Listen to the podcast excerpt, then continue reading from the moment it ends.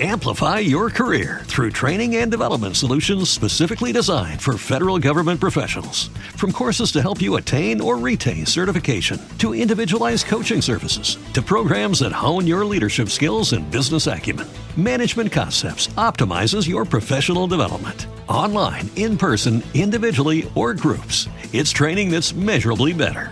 Learn more at managementconcepts.com. That's managementconcepts.com. Al cierre con Andrés Mompotes.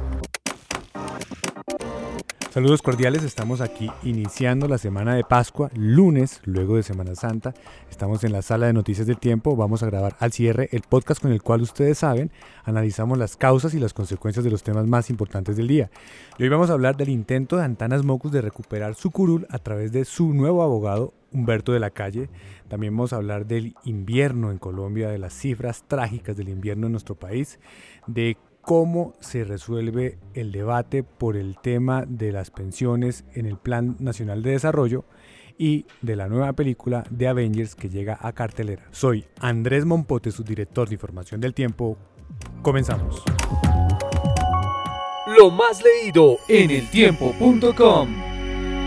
Y empezamos con lo más leído, la decisión del senador Antanas Mocus de tener como apoderado a Humberto de la Calle, el ex negociador del gobierno eh, con las FARC en La Habana, quien ahora será su abogado tratando de salvar su curul. Recordemos que el Consejo de Estado le tumbó el asiento que tenía el senador Mocus en el Congreso porque consideró que cometió una inhabilidad cuando estaba en campaña y además eh, pertenecía a Corpo Visionarios y Corpo Visionarios tenía contratos.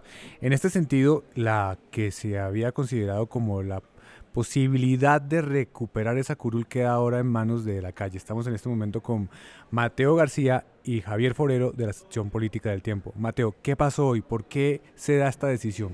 Eh, así es, Andrés, quedamos, podríamos decir que bastante sorprendidos cuando por los lados de la Alianza Verde se comenzó a comentar que hacia las 4 de la tarde Antanas Mocus y Humberto de la Calle iban a llegar al Consejo de Estado en el Palacio de Justicia y iban a presentar una tutela que busca defender el derecho a elegir y ser elegido de, de Antanas Mocus después de la decisión del Consejo de Estado que decidió tumbarle la, la elección.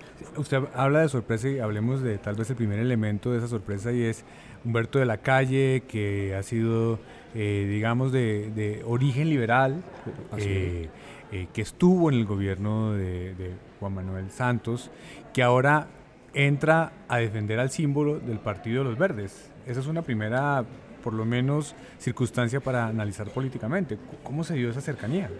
Claro, pues de la calle y, y Mocus vienen siendo fuertes activistas en pro de la paz desde hace varios meses. Incluso ellos pertenecen al grupo Defendamos la Paz, que, en el cual también está el exministro Juan Fernando Cristo. Entonces, prácticamente desde ahí podríamos decir que viene esa cercanía y por lo cual se tomó la, Mocus, eh, le, le, pidió que fuera, que fuera el apoderado eh, de la calle, le agradeció, incluso esta, esta tarde en la rueda de prensa. Es un chiste como diciendo que hace mucho no, no, no ejercía, pero que, que, era un honor para él defender, defender a Mocus eh, en esta causa, en la cual dice que, que no van a hacer que no van a hacer señalamientos políticos y que la defensa va a ser netamente jurídica. Es un tema jurídico, sería muy atrevido decir que de la calle pasa de ser el candidato del liberalismo en las pasadas elecciones a pasarse a las toldas verdes. Lo que es es un es un acto de, de, responsabilidad jurídica según lo que dice de la calle de defender a un ciudadano que le está pidiendo ese servicio. Claro, hablan de que no es tanto por Mocus, sino por por la democracia, en cuanto ahí hablan unos temas jurídicos que, que, que, están en la tutela que ya más adelante analizaremos. Y hay algo que, que, hay que resaltar y dicen que no, en ningún momento van a hablar de persecución política, que se van a, eh, se van a basar siempre en lo jurídico. Bueno, y hablemos de lo jurídico. Javier, ¿cuáles son los argumentos? Pues Andrés, eh, de la calle desempolvó el, el maletín de abogado con una tutela de 44 páginas, que es la que contiene los argumentos de, para defender a Mocus. Hace unas aseveraciones, aseveraciones bastante fuertes, por ejemplo, se dice que, que la sentencia valoró de forma totalmente errónea las pruebas en el proceso. Y aquí para explicar eh, este, estos argumentos de la defensa de Mocus, eh, contextualizamos un poco y es qué fue lo que ocurrió inicialmente con la, con la sentencia del Consejo de Estado. En febrero de este año el Consejo de Estado ya había fallado eh, una demanda por un caso similar a, este que estamos discutiendo, en el que se demandaba la, la investidura de Mocus porque supuestamente había contratado con el Estado seis meses antes de haberse presentado como candidato al Senado. Y eh, eh, la decisión, que es la que nos, eh, lo que ocurrió hoy, de la decisión del Consejo de Estado del 11 de abril, fue totalmente contraria y fue decir, se declara la nulidad de la, de la elección de Mocus. Entonces, de ahí parten los argumentos de la defensa. Y dicen, ¿por qué, señores Consejo de Estado, si ustedes ya una sala especial había dicho que Mocus no, no estaba inhabilitado, y porque ahora en otra decisión dicen que sí está inhabilitado. Entonces, es el primer argumento. Dicen Pero Javier, ¿cuál, ¿qué dice la ley? Esos seis meses anteriores a él empezar a hacer campaña para el Congreso, dice la ley que él podía estar o no vinculado a esta organización que se llama, o fundación que se llama Corpo Visionarios, en la cual sí había contratos con el Estado. ¿La ley dice algo concreto sobre ese punto? La, la ley dice que para presentarse como candidato al Congreso un año antes no pudo haber eh, celebrado contratos con el Estado. ¿Cuál es el argumento del Consejo de Estado? Que Mocus, como presidente y representante legal de Corpo Visionarios, celebró un contrato con la gobernación de Cundinamarca en noviembre de 2017. ¿Cuál es el argumento de la defensa de Mocus? Ellos dicen, Mocus era representante legal de Corpo Visionarios, pero delegó funciones en otra persona. Es lo que dice hoy el abogado de la calle, y es que Mocus no contrató directamente. No contrató directamente, eh, sino que esa, esa función de hacer la gestión, que es lo que dice la ley, la, la hizo otra persona que fue delegada por Mocus. Entonces, que no existe ninguna inhabilidad. La tutela ahora entra en un capítulo de, de, de, de tensión, porque todo el mundo va a estar muy pendiente de lo que diga este juez. ¿Ante quién se presentó? Esa fue ante, el Consejo de Estado, ante la sala de reparto del Consejo de Estado.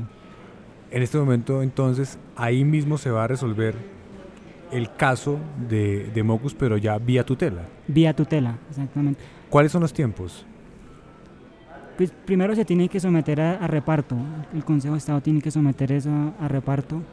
La que, digamos, la, la que tomó la decisión en, abril, el 11 de abril, fue la sección quinta del Consejo de Estado. Entonces ya tendría que ir ante la, sala plena para tomar esa decisión. Entonces lo que se está jugando ahora es buscar el concurso de la sala plena, de todos los magistrados de esa sala, para resolver si lo que se hizo en la última decisión es correcto o no. Exactamente. ¿Y ustedes qué creen? Javier, ¿cómo ve las posibilidades del abogado de la calle defendiendo a Mocus? Pues la verdad la calle se reestrenó pues como, como litigante con unos argumentos bastante sólidos.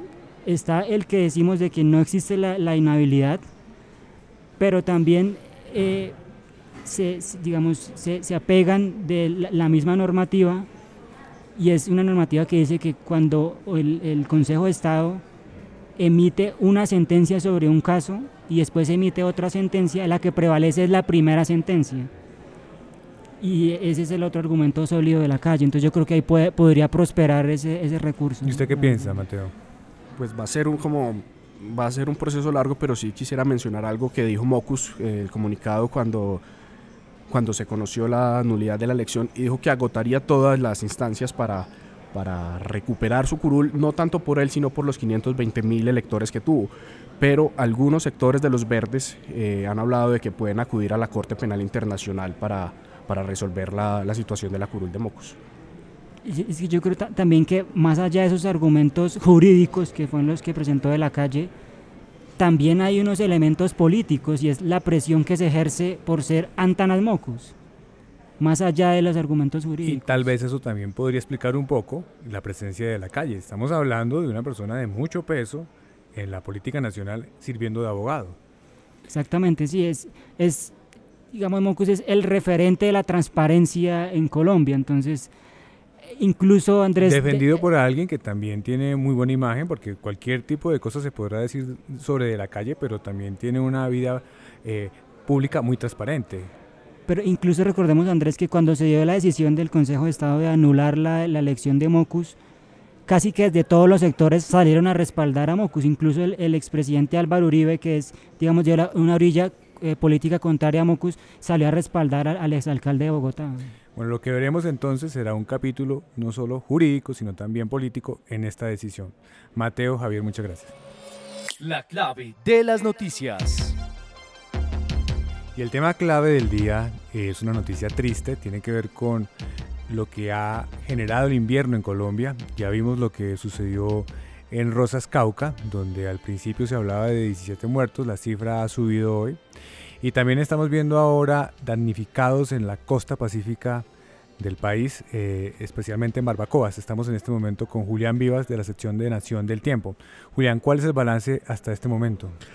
Nacionalmente hablando, hablamos de que 12.000 personas en el país han sido damnificadas por esta primera temporada invernal del 2019 una temporada invernal que sobrepasa las cifras del año pasado, donde en abril hablábamos aproximadamente de 3.000 damnificados. Eh, precisamente en Barbacoas vendrían a ser la mayor cantidad de personas damnificadas, 8.000 en Barbacoa y otros municipios ¿Qué de pasó Nariño. ahí?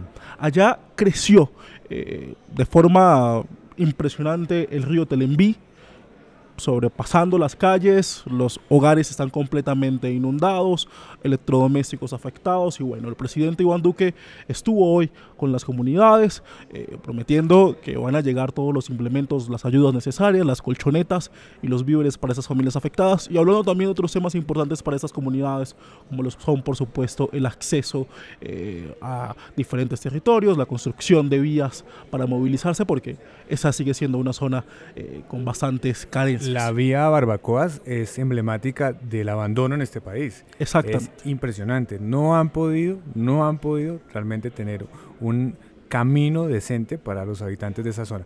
¿Dónde más hay damnificados, Julián?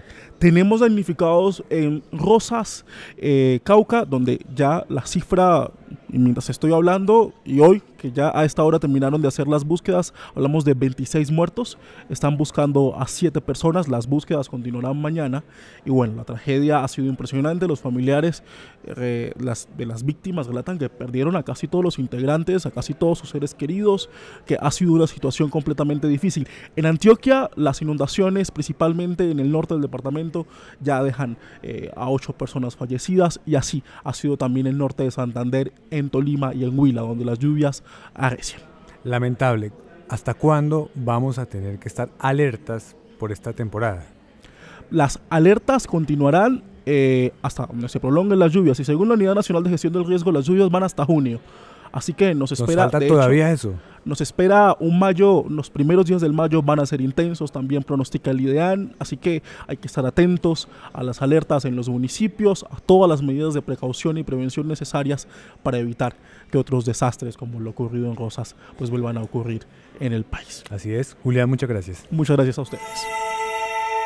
La cifra del día. La cifra del día son 50 billones de pesos. Ese es el cálculo de lo que tendría que asumir el Estado si todas las personas que se beneficiarían de una amnistía para poderse pasar de los fondos privados de pensiones en este momento a los fondos, al fondo público, al fondo estatal, a Colpensiones, sería lo que el Estado tendría que asumir para poder garantizar la pensión de esas personas. ¿Por qué? Porque eh, en el plan de desarrollo hay un artículo que permite eso para ciertas condiciones. Y en este caso, el debate que se ha generado ha llevado a los fondos privados a reclamar y a protestar por ese artículo. Estamos con Carlos Arturo Díaz de la sección económica del tiempo. Carlos Arturo, ¿de dónde sale esta cifra? Bueno, la cifra, Andrés, eh, sale de los cálculos que viene haciendo desde la semana pasada eh, Asofondos, que es el gremio que representa a los fondos privados de pensiones, en, eh, donde ellos eh, estiman que, digamos, que si se deja abierta la, ventana para esos traslados eh, de los fondos de pensiones se pasarían, eh, o sea, que las personas que cumplirían las condiciones para ese traslado, es decir, con menos de, de, de 10 años para su pensión, que hayan cotizado 750 semanas, eh, tanto hombres como, como mujeres, serían más o menos unas 207 mil mm, personas. Esas 270 mil personas, de, esas, de, ese, de ese grupo de personas, 170 mil personas están, eh, digamos, eh, ganan o están en el grupo de personas que tienen ingresos altos, mm. es decir, de más de cuatro salarios mínimos. Y 40 mil serían personas de, de, ingresos bajos. digamos, ese grupo de personas, digamos, al, al trasladarse a Colpensiones, eh, retirarían de, de, los, de, sus cuentas privadas unos 27 billones de pesos. Lo que han ahorrado hasta este momento. Que es lo que han ahorrado eh, hasta el momento con rendimientos y esa plata, esos recursos pasarían a Colpensiones para soportar parte de sus pensiones. Las, las 170 mil personas entrarían y el gobierno tendría que entrar a subsidiarles el nivel de pensiones altas que ellos, a los que tendrían derechos en Colpensiones. Y esa es la cifra de los 50 billones de pesos que, que, está diciendo eh, Asofondos que tendría que sacar el gobierno de algún lado porque no existen unos recursos ni un fondo para... Eh, para y en este momento eso no está calculado por ningún lado, esa cifra no existe en ningún lado. Esos 50 billones de pesos el gobierno no los tiene, luego tendría que apropiarlos a través de deuda pública o a través de más impuestos para los colombianos, por eso se dice que eh, esa, ese efecto tendría una, un impacto sobre eh, los 45 millones de colombianos si, se, si la idea es eh, que se recojan esos recursos a través de impuestos. ¿Y el gobierno qué ha dicho? El gobierno, eh, hablamos con el presidente de Asofondos, Santiago Montenegro, y él nos dijo que desde la semana pasada vienen trabajando con, con el Ministerio de Hacienda reuniéndose, mirando pues el impacto que tendría esta, esta, esta iniciativa. Y lo que ha dicho es que definitivamente eh, hay una, las cifras tanto del gobierno como las que tiene Asofondos son muy parecidas. Eh, acabamos de recibir una comunicación eh, del Ministerio de Trabajo en la que ellos han dicho, también se han manifestado sobre la inconveniencia de este artículo y al parecer mañana hay una reunión con los ponentes de la, del proyecto del plan de desarrollo en los, que se, en los que se dice que el gobierno les va a pedir eh, que se retire este artículo teniendo en cuenta los efectos tan negativos desde el punto de vista fiscal que tendría una medida en esa dirección. Estaremos muy pendientes. Carlos Arturo, muchas gracias. Bueno. Lo que viene para su información. Y cerramos con lo que viene. Vamos a hablar de la película que muchos fanáticos del universo Marvel están esperando. Estamos hablando de Avengers Endgame, que cierra esa primera fase de esa primera etapa que vimos de todos los héroes de Marvel enfrentándose a un gran supervillano universal. Y ahora por fin llega a las salas de cine, llegará este miércoles en preestreno y estamos en este momento con María Camila Botero de la sección de Cultura del Tiempo. ¿Qué vamos a ver ese día, María Camila? Buenas noches, Andrés. Pues ese día vamos a encontrar, como tú lo dices perfectamente, el miércoles va a ser el preestreno, prácticamente ya está todo agotado, solamente quedan las primeras filas. Y el jueves va a ser el gran estreno de esta película, que es como el Game of Thrones del momento. Estamos hablando de Endgame, de Avengers. Pero lo que se dice es que este es el cierre de la primera fase. Pero no, hay que esperar hasta el 2 de julio que va a salir la película de Spider-Man. Así que los creadores de Marvel fueron muy inteligentes e ingeniosos porque toca esperar hasta los cortes finales para saber qué es lo que va a pasar con todas las personas que se fueron. A ver, pero, pero todos creíamos que ya el cierre era ahora. El cierre de, de 11 años de películas que se iniciaron con Iron Man, ¿no va a ser ahora entonces con esta película? No. Se la jugaron muy bien para que sigan yendo, obviamente, para que sea la más taquillera como ha sido hasta el momento. Y toca esperar hasta la película de Spider-Man para saber qué va a pasar. Entonces, ¿qué va a pasar con esos superhéroes que creíamos muertos, desaparecieron? ¿Qué? No es el cierre todavía. Bueno, eso le pone más expectativa a todo lo que viene. ¿Y ¿Cómo está la venta de boletas para la película? agotado, ya no queda nada, quedan las primeras hileras, se ha vendido muchísimo e inclusive a esta película se le ha invertido muchísima plata, que se espera va a recaudar más de 2 mil millones de, dólares en todo el mundo. No puede ser. Y ha gastado más de 200 millones, millones de dólares solamente en mercadeo. Es impresionante. igual así se está viendo el fruto, su, ha recibido todo muy bien. Bueno, muy importante, estaremos muy pendientes cuando la Claro veas, sí. vienes aquí y nos cuentas si te pareció buena o qué te pareció. No, me va a encantar. muy bien, para Camila, muchas gracias. Muchas gracias a ustedes. Escucha otros podcasts de El Tiempo ingresando a www.eltiempo.com slash podcast. Finalizamos este episodio de Al Cierre. Los invitamos a que nos acompañen mañana al finalizar la tarde en eltiempo.com. Feliz descanso.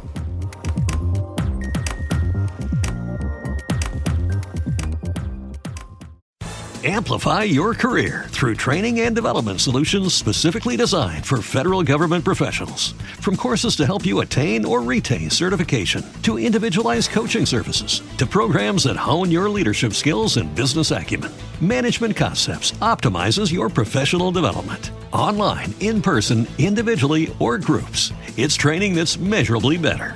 Learn more at managementconcepts.com. That's managementconcepts.com. Every day, we rise, challenging ourselves to work for what we believe in. At U.S. Border Patrol, protecting our borders is more than a job, it's a calling.